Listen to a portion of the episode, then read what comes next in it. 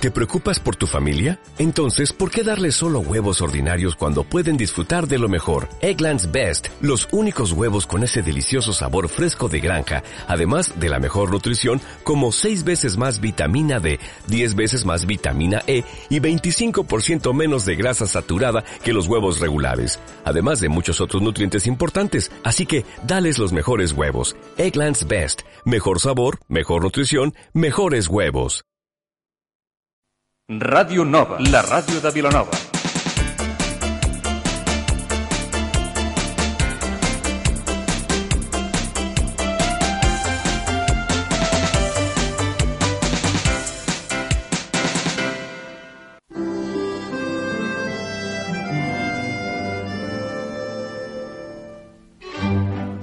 Hay melodías que emocionan y nunca se olvidan, mientras que unas te hacen reír o llorar, o llorar, o llorar. Otras, otras te ponen la piel de gallina. Pero esta, esta seguro que te ayudará a olvidar los malos rollos del día.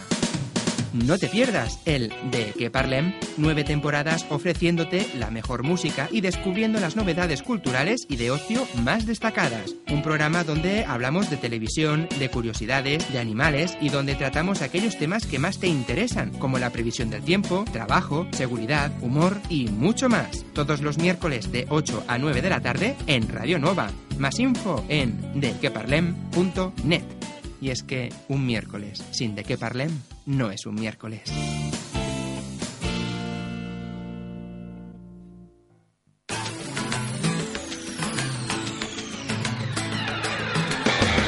No et perdis el De què parlem? Els dimecres de 8 a 9 del vespre a Ràdio Nova. I si no pots escoltar-nos, no tens excusa. Descarrega't el nostre podcast a través de dequeparlem.net.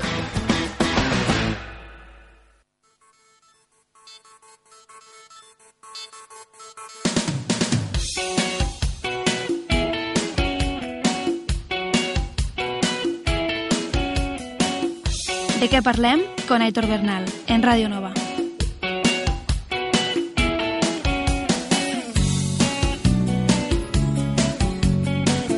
Muy buenas tardes familia.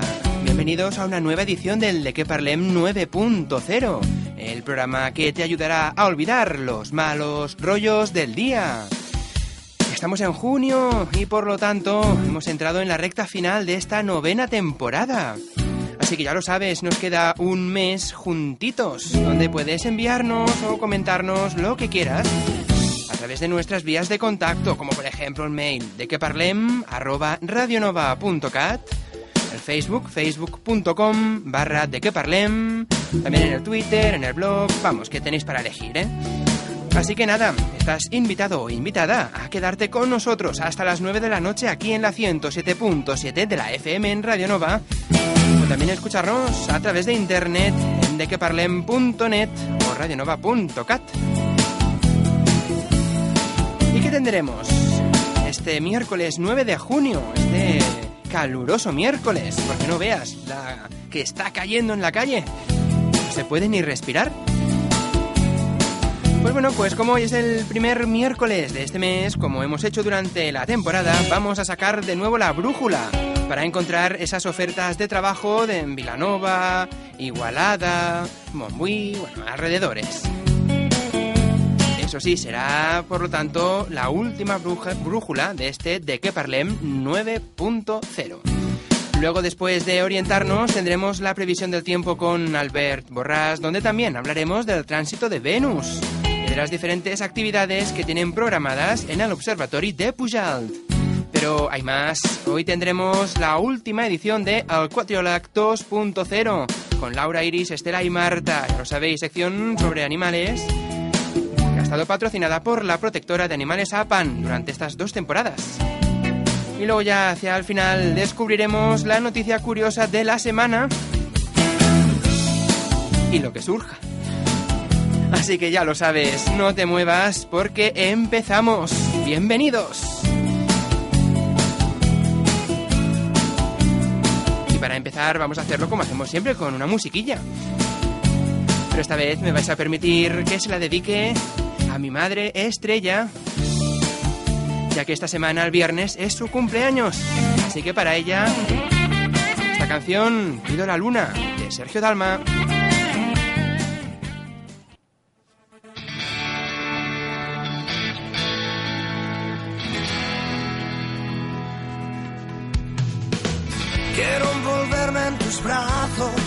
Que no quede entre tú y yo un espacio.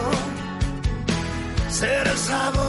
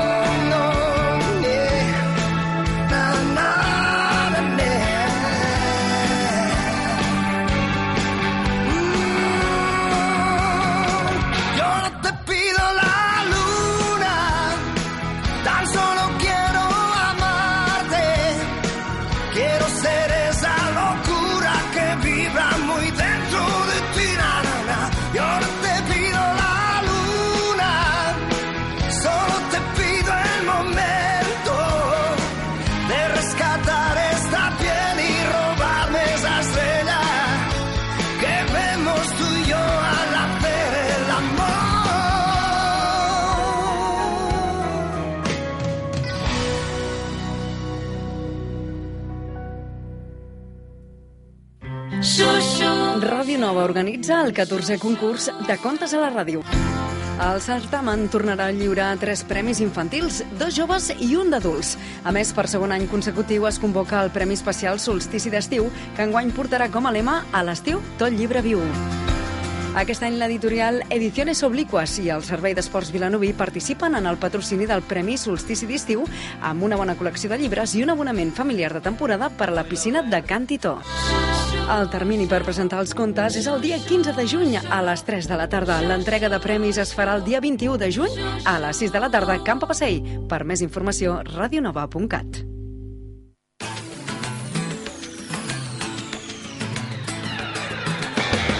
No et perdis el De què parlem, els dimecres de 8 a 9 del vespre a Ràdio Nova. I si no pots escoltar-nos, no tens excusa, descarrega't el nostre podcast a través de dequeparlem.net.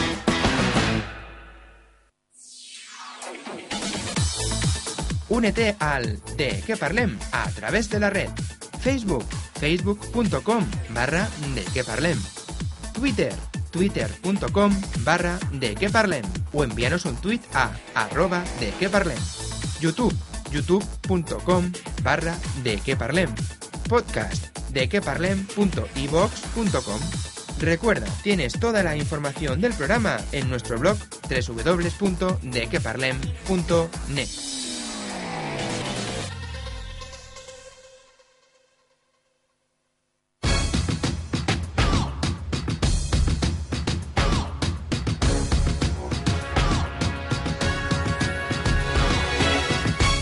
Pues venga, vamos allá, vamos a sacar ya la brújula de hoy. La última de la temporada.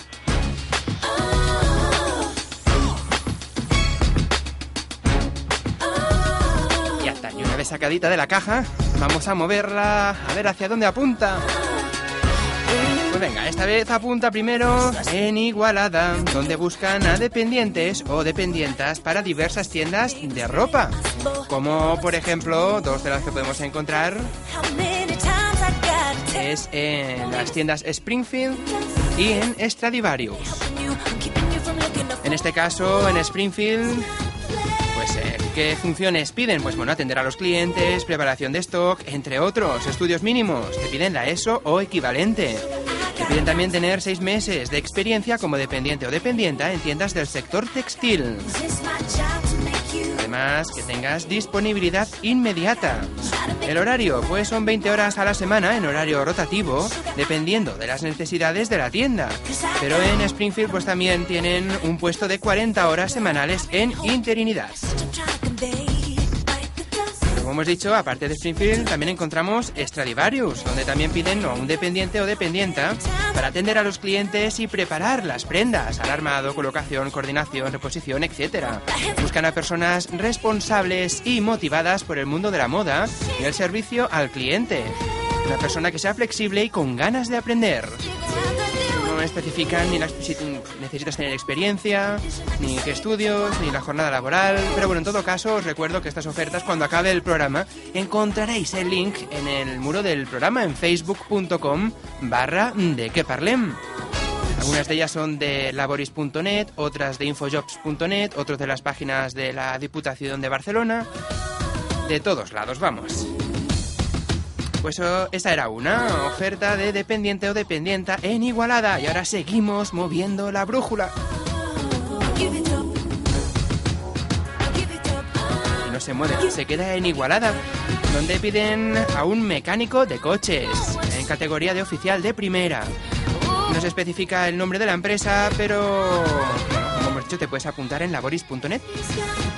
¿Qué estudios piden? Pues formación profesional de grado superior y una experiencia mínima entre 5, bueno, entre 3 y 5 años y que esté al día con los avances tecnológicos en el mundo del motor. También que tengas piden carnet de conducir y vehículo propio. Esa en Igualada también mecánico de coches. Y moviendo, moviendo la brújula. Que nada, hoy no se quiere mover siga apuntando hacia Igualada, donde necesitan a un profesor o profesora de inglés. Piden que sea preferentemente nativo, pero que no es un requisito obligatorio. Piden experiencia entre 1 y 3 años. Que tengas carnet de conducir y vehículo propio porque el trabajo consiste bueno, en formar a empresas y a grupos por la comarca de aquí de Anoya, a unos bueno, 7 kilómetros y medios de Igualada más o menos. Piden además que tengas buena presencia y habilidades comunicativas. Ya sabéis, en Igualada, profesor o profesora de inglés.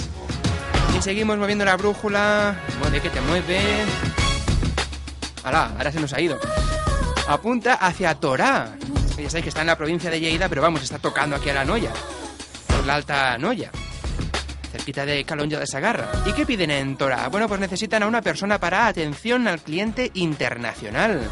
La empresa es Grok Iluminación SL, una empresa de fabricación de aparatos de iluminación.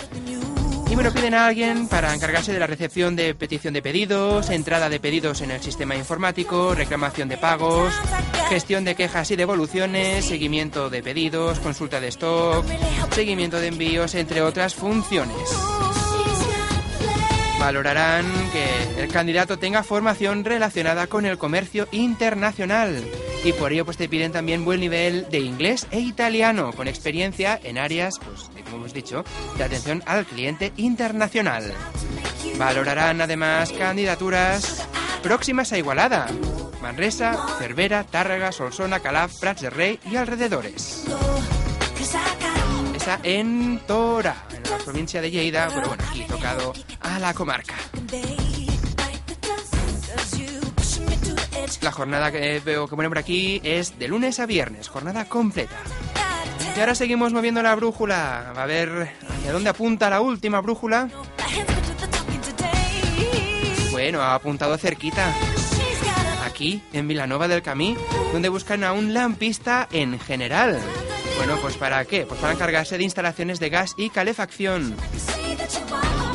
Piden que tengas carnet de conducir y vehículo propio y formación de grado medio en electricidad y electrónica. Además piden que tengas conocimientos de Windows a nivel medio y te ofrecen un contrato entre uno y tres meses a jornada completa de lunes a viernes. Si no recuerdo mal, esta oferta ya la dijimos para el principio de temporada, pero como es de uno a tres meses, pues la han vuelto a abrir. Bien, pues esas eran las tres, las, no, las tres no, las cinco ofertas que teníamos hoy. Vamos a recordarlas. En Igualada buscan dependientes o dependientas para diversas tiendas de ropa. Por ejemplo, en Springfield o Stradivarius. En Igualada también buscan a mecánico de coches y profesor o profesora de inglés. Luego un poquito más lejos, en Torá necesitan a una persona para atención al cliente internacional. Y aquí en Milanova buscan a un lampista en general.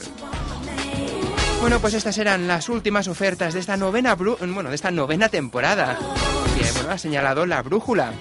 Ya sabéis que el primer miércoles, bueno, de cada mes hemos ido recorriendo la comarca y lugares próximos para acercaros esas ofertas que pues, espero que hayan podido ser de vuestro interés. Cuando acabe el programa, como hemos dicho, ya eh, las podéis encontrar en nuestro Facebook. De todas maneras, recuerda, eh, como hemos dicho, que en internet hay muchas páginas de búsqueda de trabajos y también está, bueno, por la página de los servicios de ocupación de la Diputación de Barcelona. Pues bien, ya está, guardamos ya la brújula y seguimos con el programa porque ahora llega la previsión del tiempo con Albert Borrás, donde, bueno, aparte del tiempo, hoy hablaremos del famoso tránsito de Venus, tan comentado estos días y que ha sucedido, bueno, esta noche, esta madrugada pasada. Pero antes, un poquito de música. Y luego seguimos. No te muevas.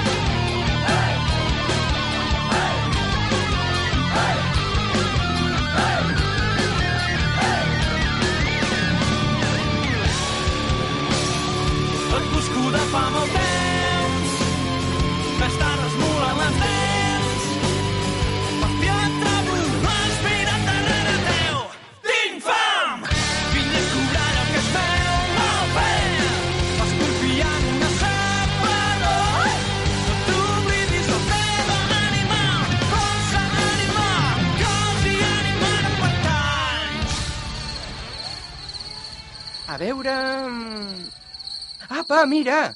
Aquella d'allà és la constel·lació de... Ehm... Ja veig, ja, si no en tens ni idea. A més, no veus que amb tanta il·luminació als carrers quasi no es veu el cel? I què vols que hi fem? Molt fàcil. Anar a l'Observatori Meteorològic i Astronòmic de Pujal. Allà ofereixen cursets de meteorologia per a escoles de primària i secundària, didàctica de la meteorologia i l'astronomia per a totes les edats, observacions astronòmiques, visites guiades, xerrades i moltes coses més. Per anar, tan sols hem de trucar al 93 869 8022, 93 869 8022 o consultar la seva web observatoridepujal.cat. Què, ens apuntem?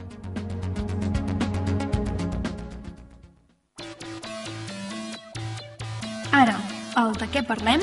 Parlem del temps amb Albert Borràs.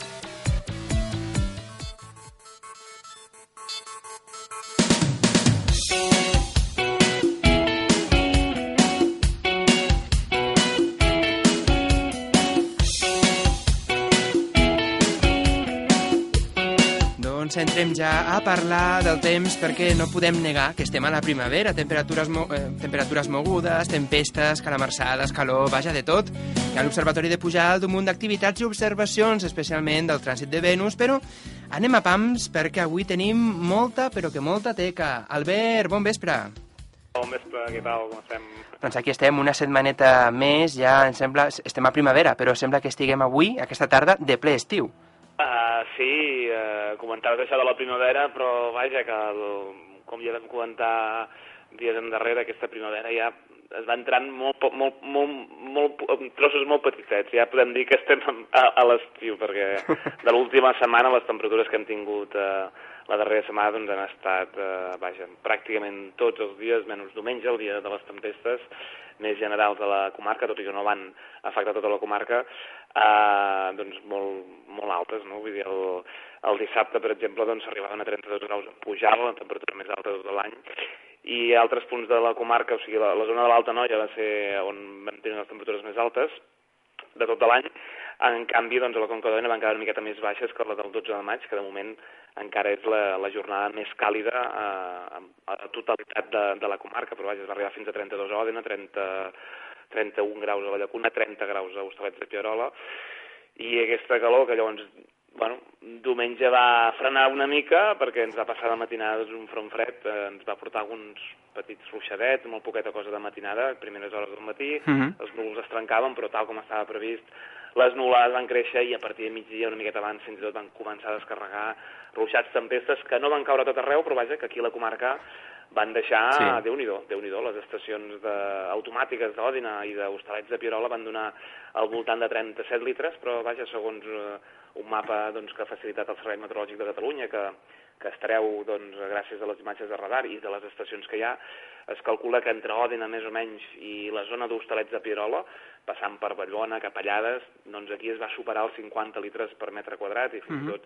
ens podíem acostar als 60 o als 70. Després hi ha tota una zona que, que abarca bona part de la conca d'Òdina, ja fins al sud i a l'est de, de la comarca, que estaríem entre 20 i 50, i la resta, doncs, eh, precipitacions molt més minces, perquè només van afectar diumenge doncs, les precipitacions de matinada, quan va passar el front fred, però no les tempestes de tarda. En aquests casos doncs, estaríem parlant precipitacions entre 1 i 4 litres a tot estirar, en tota la zona de l'Alta Noia i també la zona sud-oest de la comarca cap a la Llacuna i a les muntanyes doncs, de, del voltant de... I la calamarsa que va caure. I la calamarsa, perquè, perquè vaja, segons ens comentaven, doncs, des de Vallbona de Noia, des d'Igualada, des de molts llocs, doncs, aquesta calamarsa es va, es va observar que, a més a més, la intensitat, doncs, puntualment, doncs, va ser molt alta. De fet, l'estació del Servei Meteorològic d'Òdena doncs, va donar un màxim minutal en un minut de 4 litres en un minut tan sols, això és una pluja doncs, torrencial, torrencial. Mhm. Amb un litre ja, ja es considera doncs, bastant, bastant torrencial, vaja. Només que passi 20 litres en 30 minuts eh, ja es considera un nivell de, de risc eh, meteorològic, doncs en aquest cas estem dient 4 litres en un minut, o sigui que, que, que Déu-n'hi-do. Uh, I bé, això va refrescar una miqueta doncs, la, la temperatura. El dilluns al matí ens vam llevar una miqueta amb, amb un ambient una miqueta més suau, vaja, amb una baixada molt marcada respecte doncs, dissabte, però dissabte veníem de l'estiu llavors vam tornar, com comentaves, doncs, cap a aquesta primavera amb temperatures més, més normalitzades, però vaja, a partir de dimarts mica en mica això s'ha anat escalfant i avui podríem dir que hem tingut un dia xafogós, un dia d'estiu, però a més a més amb una humitat alta, amb, amb, durant la matinada doncs, molts núvols baixos que, que han tapat no només la comarca de la Noia, sinó moltes comarques de, de Catalunya i que han portat ja doncs, que a primera del matí doncs, les temperatures ja fossin molt altes. De fet, les mínimes més baixes aquesta passada nit que tenim constància aquí a, a la comarca han estat els 13 graus a la Llacuna, però després ja ens trobem amb 15 graus, per exemple, a l'Observatori de Pujal, 15 graus a Òdena també, o 17 a Hostalets de Pierola. Amb humitat alta, mm, sensació de xafogó, i després durant el dia temperatura que s'ha disparat ràpidament i hem arribat a 31 graus, per exemple, a la Llacuna. Vull dir que uh -huh. eh, la, dada, la temperatura més alta de tota la comarca, a la Llacuna, eh, a uns 600 metres d'alçada, déu nhi A Hostalets de Pierola, a 28 graus, la temperatura més baixa, però com que partíem d'una temperatura molt alta i la, i la humitat ha estat més alta que als altres eh, llocs de la comarca, doncs podríem dir que la sensació doncs, ha estat això, de temperatura d'un dia completament, completament d'estiu. Eh? O sigui que sí, sí. teníem estiu el dissabte, vam passar doncs, amb les tempestes eh, i les pedregades doncs, a la primavera, dilluns per les temperatures més baixes doncs, vam continuar i a partir de dimarts mica en mica hem anat cap a aquest estiu, tot i que hem tingut, això és veritat, bastants núvols al llarg del dia d'avui, però vaja, no, no treu que, que hàgim tingut, podem dir, un dia d'estiu en el dia d'avui. Bueno, a veure, a veure què, què va passant aquests dies, perquè hem d'esperar més calor o es mantindran com avui, més o menys? A veure, avui el que hem tingut són aquests, aquests núvols que, que, no han fet frenar el termòmetre, que no han fet disparar. Espera, Albert, que... Una situació, doncs... Espera, espera, que hi ha com una interferència. Ara, ja marxat. Sí. Ja està. tenim, tenim una situació doncs, que no ens porta doncs, una estabilitat total, que diguéssim que tenim uns dies serens. Això s'ha d'anar mantenint. De fet, eh, de cara a les properes jornades aniran acostant fronts, aniran passant alguns fronts i faran que canvi una miqueta doncs, alguna coseta. En aquests moments, per exemple, doncs, vaja, hem dit que les màximes han estat altes, però ara estem entre els 24 i els 26 graus a tota la comarca, o sigui que per ser dos quarts de nou del vespre, déu nhi Espera, Albert, doncs... Albert, espera un moment. Sí. Escolto com un cric, cric, cric, cric, cric. cric tu l'escoltes? Sí, sí, tenim aquí un ratolí. Estarà aquí arrossegant els cables. doncs el, el, el que us comentava, doncs a partir de, de demà augmentaran una miqueta més els núvols, eh, no només de matinada, sinó durant, també durant el dia, i demà i divendres a les tardes podríem tenir, o fins a, a les rees hores de la tarda, la possibilitat que ens caigui un petit ruixadet, molt poqueta cosa. Demà encara temperatures una miqueta més altes, per tant la sensació de xafogó i de calor d'aquesta que no et pots començar a treure de sobre, doncs demà serà, doncs la tindrem present. I divendres, com a mínim, la màxima doncs, baixarà una miqueta, perquè ens acabarà de passar un front, un front fred que porta una miqueta més d'aire menys, menys càlid, i això es notarà de dia. Durant la matinada doncs, continuarà sent molt, molt càlid amb aquests núvols que no acabaran de marxar i vaja, que ens donaran també doncs, moltes estones de sol. Dissabte més sol, però tot i així les temperatures durant la matinada de divendres i dissabte recularan una mica, després de que divendres les màximes també hagin baixat. Uh, I de cara a diumenge i dilluns sembla que es podria embolicar. De moment, diumenge al matí uh, preveiem doncs, que es mantingui doncs, l'ambient molt tranquil, assolellat, amb algun nuvolet, perquè no acabarà de marxar aquesta humitat i aquesta petita inestabilitat. A la tarda podríem tenir un petit ruixadet amb temperatures que diumenge mm, pujarien i de cara a dilluns bueno, eh, els models d'aquesta tarda ens donen possibilitat de que ens plogui una miqueta més alegrement, pluja més de primavera, però vaja, ha canviat molt d'aquest matí, per tant haurem d'anar-ho seguint ja de cara a les properes jornades doncs, a la pàgina web de l'Observatori ja ho anirem anunciant. Però ara per ara, aquesta regulada de la temperatura, que, que sí que es deixarà notar una miqueta, tot i així ens portarà les temperatures encara per sobre del normal. Per tant, estem dient que no tornarem ben bé a la primavera, tot i que puntualment encara, encara podrem, podrem estar algun dia. Bueno, a veure, a veure què va passant, perquè de fet és el temps que toca. A maniga curta, curta i a començar a respirar perquè ens surts al carrer i t'ofegues. Uh, sí, sí, sí, no té res a veure amb com estàvem l'any passat, el no. mes de juny, que va ser doncs, molt plujós i amb unes temperatures doncs, més, més baixes. En aquest cas, doncs, sembla que, que aquest mes de juny pinta molt, molt diferent, molt diferent. Esperem que aquestes pluges esperades doncs, eh, ens puguin refrescar una mica, una mica l'ambient. De fet, ara ja podem dir que hem acabat la primavera climàtica, que comença l'1 de març i acaba el 30, 31 de maig, uh -huh. i ha estat, doncs, eh, com diem a l'Observatori de Pujal, falta doncs, tenir una miqueta l'estudi de tota la comarca, eh, una primavera una miqueta més càlida que, que el que seria la mitjana. Eh? Hem tingut una temperatura doncs, mig grau per sobre de la mitjana, no tan alta com la de l'any passat, però vaja, dels últims 9 anys la tercera primavera més càlida. I pel que fa a precipitacions ens hem quedat una miqueta per sota de, del que seria la mitjana d'aquí de, de l'observatori, eh, tot i quedant-nos molt poquet per sota la mitjana, és el, la primavera més seca des de l'any 2006. O sigui que els últims anys les primaveres, com a mínim el període que va del març fins al maig, havien estat doncs, més, més abundants la precipitació que no pas aquest, uh Mhm. -huh. aquest any. Bueno, Això és el que podem dir. bé, mm, i a part de les precipitacions i d'aquestes nuvolades, eh, dissabte vau tenir un seminari de núvols i com va anar? Bé, doncs ens van venir els núvols, sí.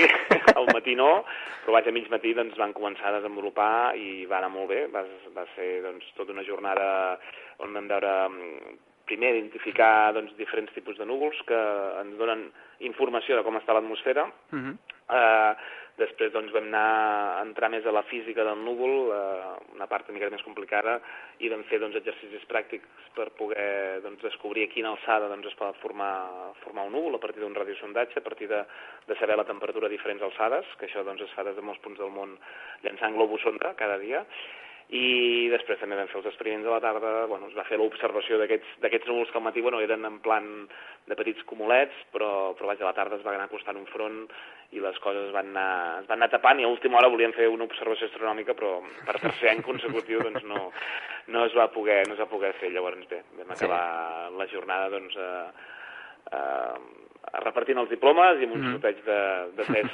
psicròmetres que, que mesuren la temperatura i mesuren la, la unitat pels alumnes i vaja, Molt bé. molt, molt positiva la jornada. És que muntar un, el mateix dia seminari de núvols i observació astronòmica és un, una mica contradictori, eh? bueno, eh, vaja, la idea és muntar alguna activitat que relacioni, que lligui la meteorologia i l'astronomia, no? que moltes vegades van, van lligades i, i esperem que algun any puguem, puguem fer les dues coses i, A veure, a veure. i tinguem doncs, per una banda núvols i per l'altra núvols, no? Mhm. que, que vaja, que no es posen, Bueno. no es posen d'acord. I ara, eh, abans d'acabar avui, eh, també aquesta matinada ha estat el trànsit de Venus, el famós trànsit de Venus. Ah, sí, sí, que ja ho vam comentar la setmana passada, que bé, de, a partir de les 12 i 10, aproximadament de la matinada nostra, hora no, nostra, doncs ha començat Venus a posar-se sobre el disc solar, o sigui, s'ha posat entre el Sol i la Terra, i mirant doncs, el Sol doncs, veiem un puntet que era el planeta Venus, que vaja, avui es troba a uns 47 milions de quilòmetres, aquí mateix, és una de les distàncies més properes a la Terra, en canvi el Sol està a 150 milions de quilòmetres. Eh? Uh, com que era de nit, doncs aquí, doncs, durant bona part del trànsit doncs, no s'ha pogut veure, però a partir de la sortida del Sol, a partir de les 6 i 20, sí que s'ha pogut veure aquest eh, trànsit, tot i que més del 50% del territori de Catalunya doncs, estava cobert d'aquests núvols baixos, com aquí la, a la comarca. Nosaltres, des de l'Observatori, doncs, ens hem desplaçat al Castell de Montjuïc, a Barcelona, convidats per l'Agrupació Astronòmica de Barcelona, en un lloc on hi ha més bon horitzó, hi ha més possibilitats que les condicions meteorològiques fossin més bones i, i des d'allà, tot i que no s'ha pogut veure durant tota l'estona, doncs sí que hem pogut tenir l'oportunitat de fer, doncs, de prendre una imatge que, Mhm. que l'hem penjat de la web i bé, ha valgut la pena doncs, aquest esforç de llevar-se molt d'hora perquè vaja, tres quarts, bueno, tres quarts i cinc de, de set, a, la, a les set menys deu minuts doncs ja s'havia ja acabat i llavors sí que el sol ja, ja ha sortit per sobre dels núvols i, i llavors ja no, no, es podia, no es podia veure. També s'han pogut veure les taques perquè el sol està bastant actiu aquest any i té taques, eh? i a la vegada doncs, que s'ha observat el trànsit doncs, també s'han pogut veure aquestes, aquestes taques solars. Molt bé, de totes maneres, a la pàgina també del Facebook del programa, del de què parlem, hem penjat el link a la crònica que heu fet juntament amb, amb l'heu fet de l'Observatori de Pujalt amb eh, el- l'Astronoia, exactament. Doncs aquí està el link perquè la gent pugui entrar i veure aquesta crònica amb les fotos. una miqueta exacta, o sigui, la, la foto que hem fet nosaltres és les que han pogut trobar d'altres llocs del, del planeta, no?, que han pogut fer aquest, aquest, d'aquest fenomen que no tornarà a passar fins al desembre del 2117, o sigui que... 2117. Fa 8 anys, però ara tardarà uns quants dies en, en succeir. Bueno, o sigui, fins al 2000, mira, 2117 estarem tots aquí i podrem tornar a veure'l. Ah, exacte, sí, sí. Ui, Albert, està bastant malament, em sembla, la línia telefònica. Eh, ràpidament, quines activitats eh, programades teniu ara allà a l'o- a l'Observatori aquesta setmana o la setmana vinent? La setmana que ve, doncs, el dissabte dia 16 tenim una jornada ambiental amb un parell de xerrades, que, bueno, una primera xerrada a les 5 i mitja que parlem sobre el canvi i sobre els canvis climàtics que hi ha hagut a la història de la Terra, i després doncs, farem una xerrada sobre els boscos, l'estat dels boscos de Catalunya, tot lligat a que la setmana sobre, la setmana del, del 17 al, al 23 de, de juny, és la setmana de la sostenibilitat, i d'alguna manera nosaltres volem posar el nostre granet a sobre d'aquest observatori. Per acabar, bueno, entre una xerrada i l'altra farem una miqueta de, de pica-pica, de, de berenar, de berenar sopar, i per agafar una mica de forces, i després sobre la xerrada, bueno, quan ja es faci, ja es faci de nit, doncs, eh, si vol portar el seu sopar per acabar d'alimentar-se bé, eh, doncs farem una observació astronòmica amb l'agrupació astronòmica de la Noia. Eh? Esperem que, que no hi hagin els núvols, el dia 16,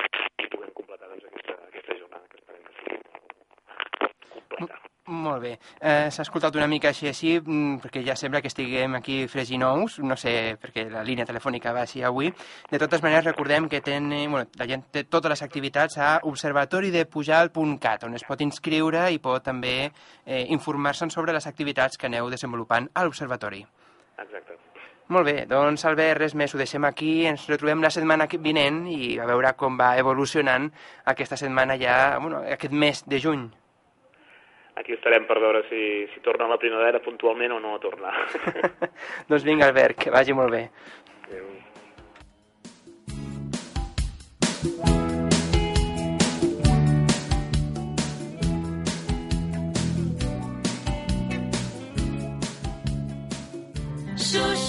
Ràdio Nova organitza el 14è concurs de contes a la ràdio. El certamen tornarà a lliurar tres premis infantils, dos joves i un d'adults. A més, per segon any consecutiu es convoca el Premi Especial Solstici d'Estiu, que enguany portarà com a lema a l'estiu tot llibre viu. Aquest any l'editorial Ediciones Obliquas i el Servei d'Esports Vilanoví participen en el patrocini del Premi Solstici d'Estiu amb una bona col·lecció de llibres i un abonament familiar de temporada per a la piscina de Can Titó. El termini per presentar els contes és el dia 15 de juny a les 3 de la tarda. L'entrega de premis es farà el dia 21 de juny a les 6 de la tarda a Camp a Passei. Per més informació, radionova.cat.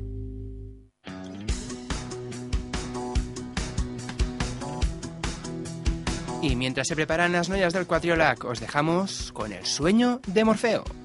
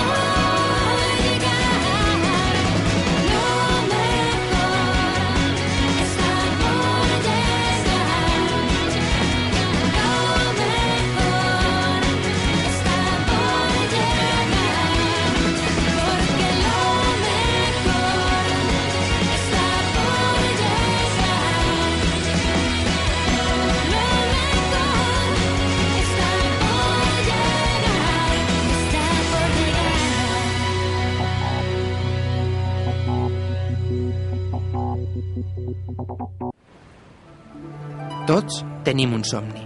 N'hi ha que són complicats o quasi impossibles. D'altres depenen de l'atzar. Però el nostre és possible i depèn de tu.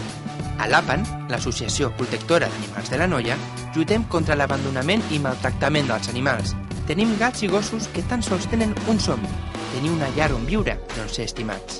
Ja ho saps, si vols adoptar algun dels nostres animals, truca al 699 41 0047, 699 41 0047 o consulta la nostra web protectora-apan.com. Cada adopció és un somni fet realitat.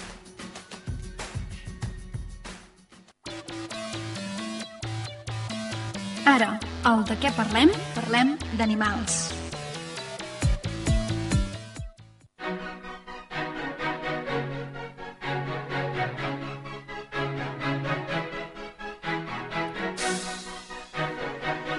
Doncs tal i com hem dit al començament del programa d'avui, arriba el moment d'escoltar el darrer quatriòleg d'aquesta temporada.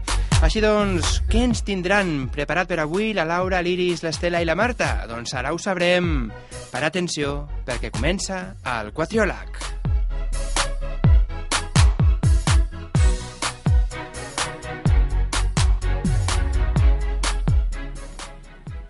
Molt bona nit a tothom. I per fi és aquí el bon temps, el solet. La platgeta... La piscineta, l'estiuet, la llibertat... Estiu. Sí, sí, però l'estiu també té les seves coses negatives. Sí, home, l'estiu coses negatives me vaciles, no? No, no, Estela. I Laura, pels estudiants l'estiu és molt maco, tres mesos de no fer res, tranquil·litat, tres mesos perfectes, però no és així per tots. I per aquí no.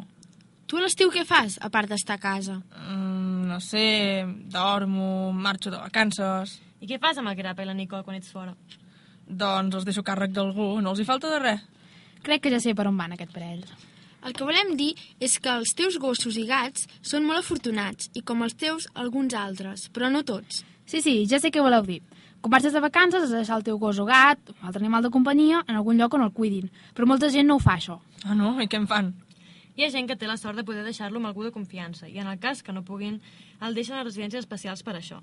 Però sempre s'ha donat que, misteriosament, durant l'estiu, el nombre de gossos abandonats és molt més alt que durant la resta de l'any. Molta gent decideix abandonar el gos quan marxa de vacances perquè deixar-lo en algun lloc surt molt car.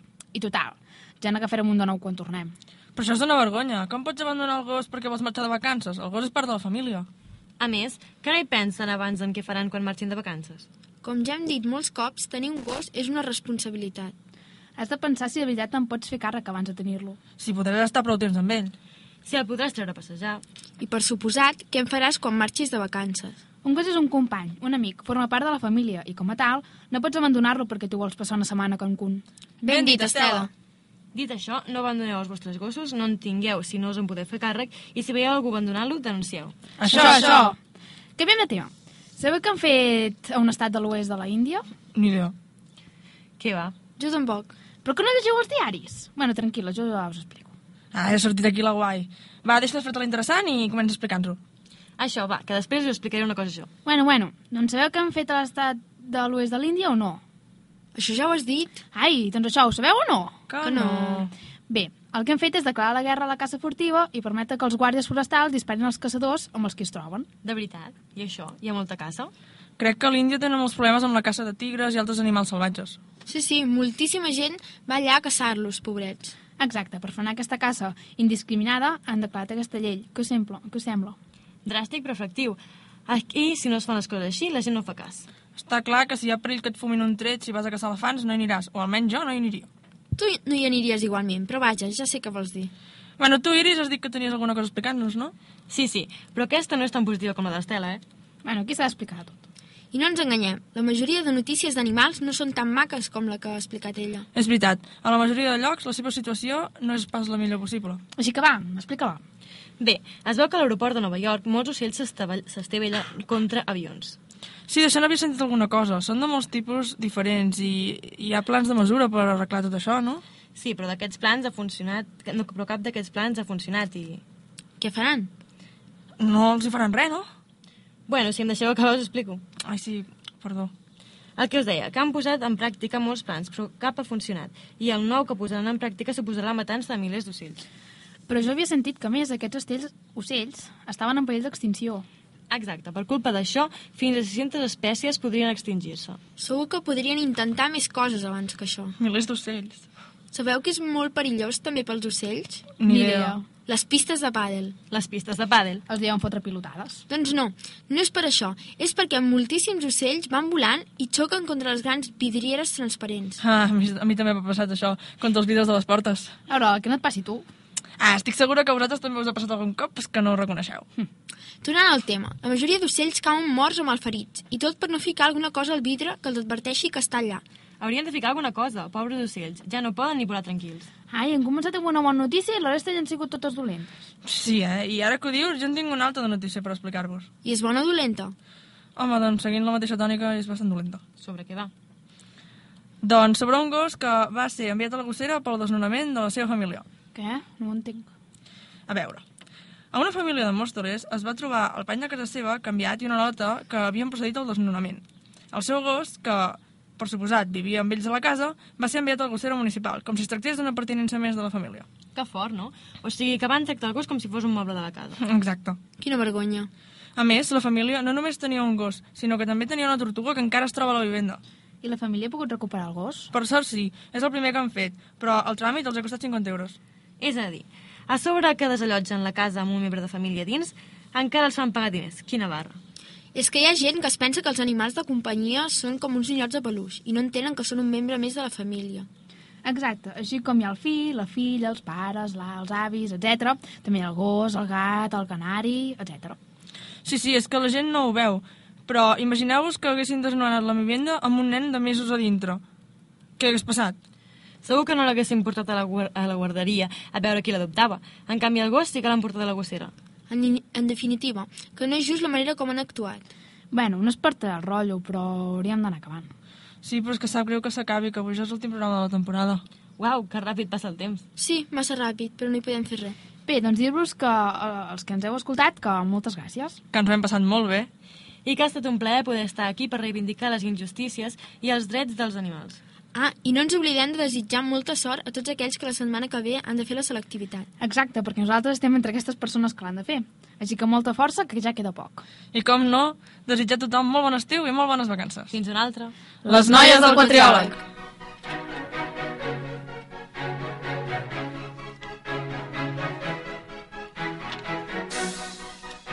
Doncs aquí teníem el darrer quatriola d'aquesta temporada. Noies, benvingudes de nou, una altra setmana més. Hola.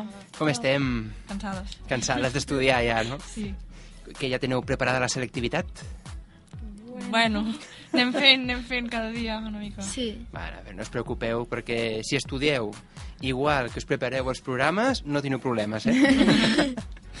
bueno, noies, doncs, eh, agrair-vos un, altre, un any més la participació vostra aquí al de què parlem, en aquest cas, la novena temporada del programa. Si continuem cara al setembre, doncs esteu convidades a tornar-hi amb el Quatriòleg 3.0. Sí. Val? I no voldria acabar avui perquè he estat, eh, bueno, la setmana passada, no, fa dues set- setmanes, vam fer un resum del quatriòleg Ai. amb tots... Eh, no, no, no. Amb les pífies o amb el- Sí. No, no, amb temes eh, del que heu anat tractant. No? Vale, vale, vale. I vaig estar buscant pífies, dic, no en trobo. Jo, jo no recordo, va eh? veure, Jo també te'n recordo. va veure un programa que sí, que us Sí. va entrar el riure. Sí. Us recordem el moment? No cal. No cal, no cal. Molt bé, dit tot això, trobo que seria interessant dir el que s'ha de fer si mai trobes un animal abandonat. El que s'ha de fer és trucar a l'Ajuntament o a la policia de la localitat on l'has trobat i que aquests se n'encarreguin de trucar a la protectora que tingui el conveni amb aquella localitat i de fer-se càrrec de les despeses que aquell animal pugui portar.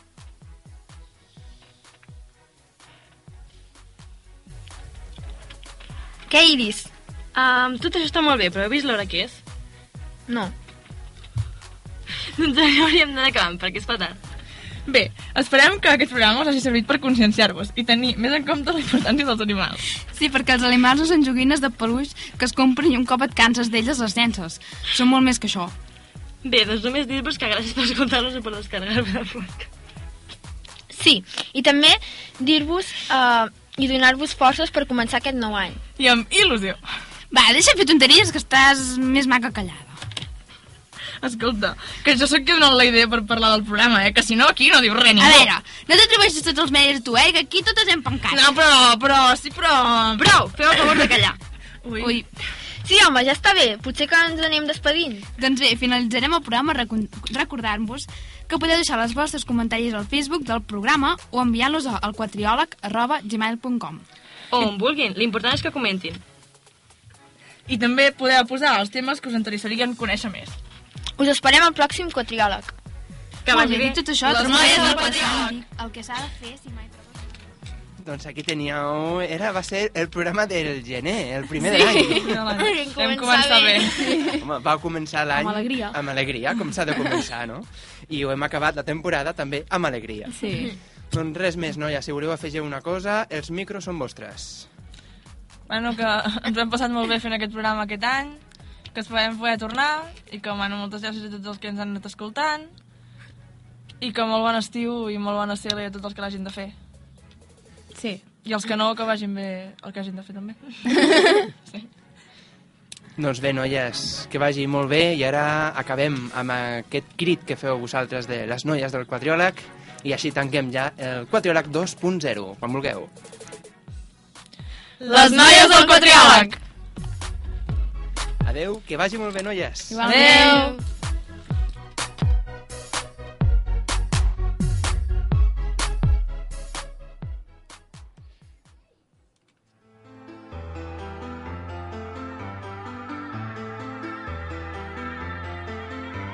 The kisses of the sun were sweet. I didn't blink. I let it in my eyes. Like an exotic drink, the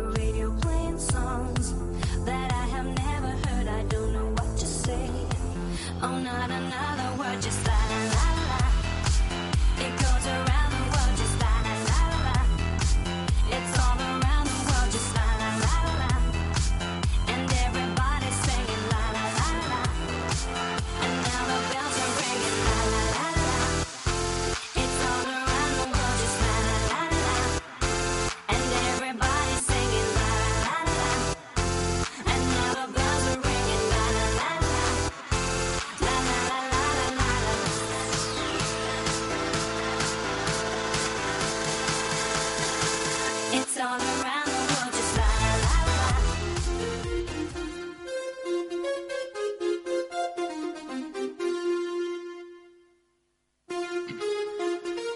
después del Quatriolac 2.0, por cierto, se me olvidaba, un saludo desde todos aquellos los que nos escucháis por el podcast en dequeparlen.net, especialmente los que nos, nos escucháis desde Madrid, Sevilla, Teruel y Málaga, que tengo por aquí apuntado.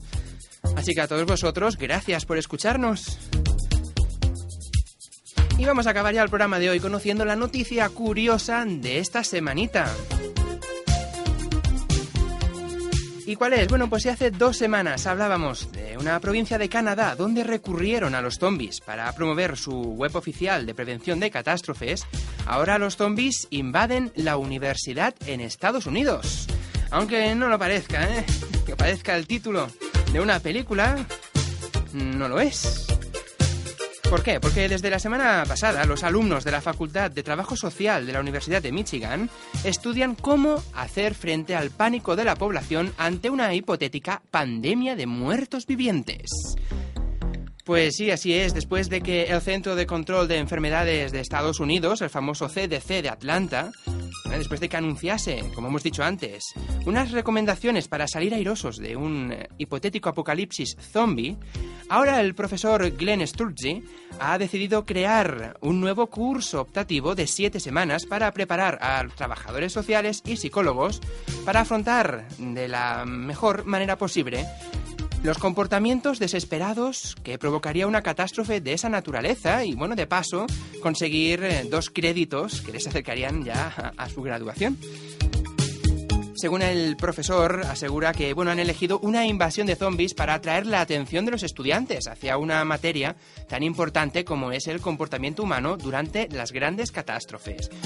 El docente, bueno, reconoce eh, que la serie televisiva de Walking Dead ha sido una inspiración y asegura que sus clases los estudiantes eh, aprenderán La naturaleza, el alcance y las implicaciones de un evento de esas características sobre los individuos, las familias, la sociedad, la, la civilización, etc.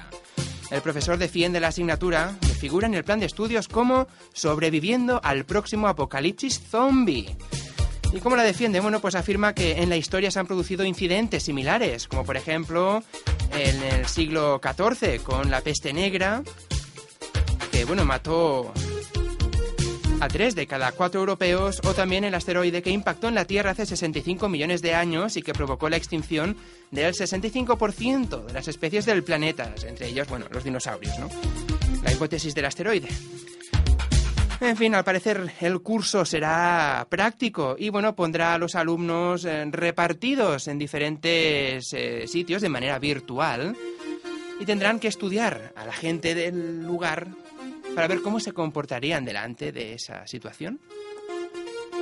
Para que veáis comportamientos delante de un apocalipsis zombie. ¿A dónde vamos a llegar con esta moda zombie? que hasta ya enseñan en la universidad, evidentemente, para tratar un tema como eh, desastres, los desastres naturales. Pero bueno, aún así no deja de ser curioso, ¿eh?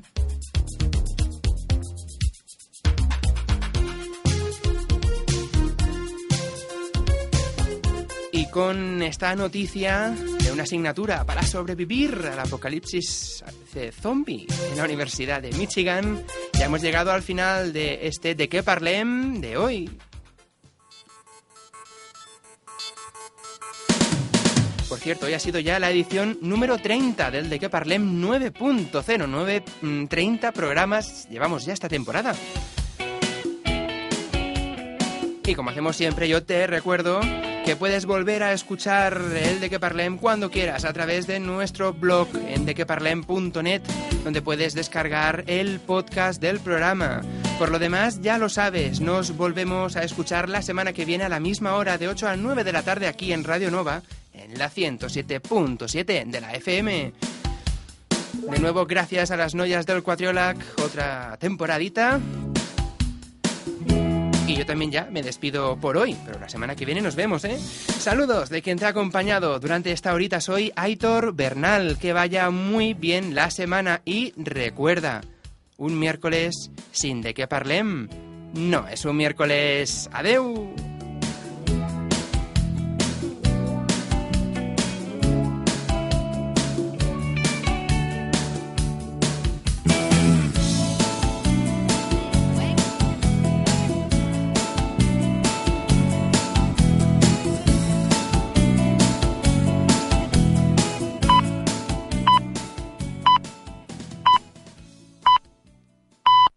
Dale más potencia a tu primavera con The Home Depot.